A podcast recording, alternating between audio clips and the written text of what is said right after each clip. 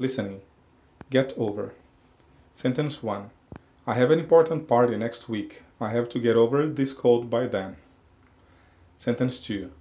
Carol's boyfriend left her two months ago, and she still hasn't gotten over him.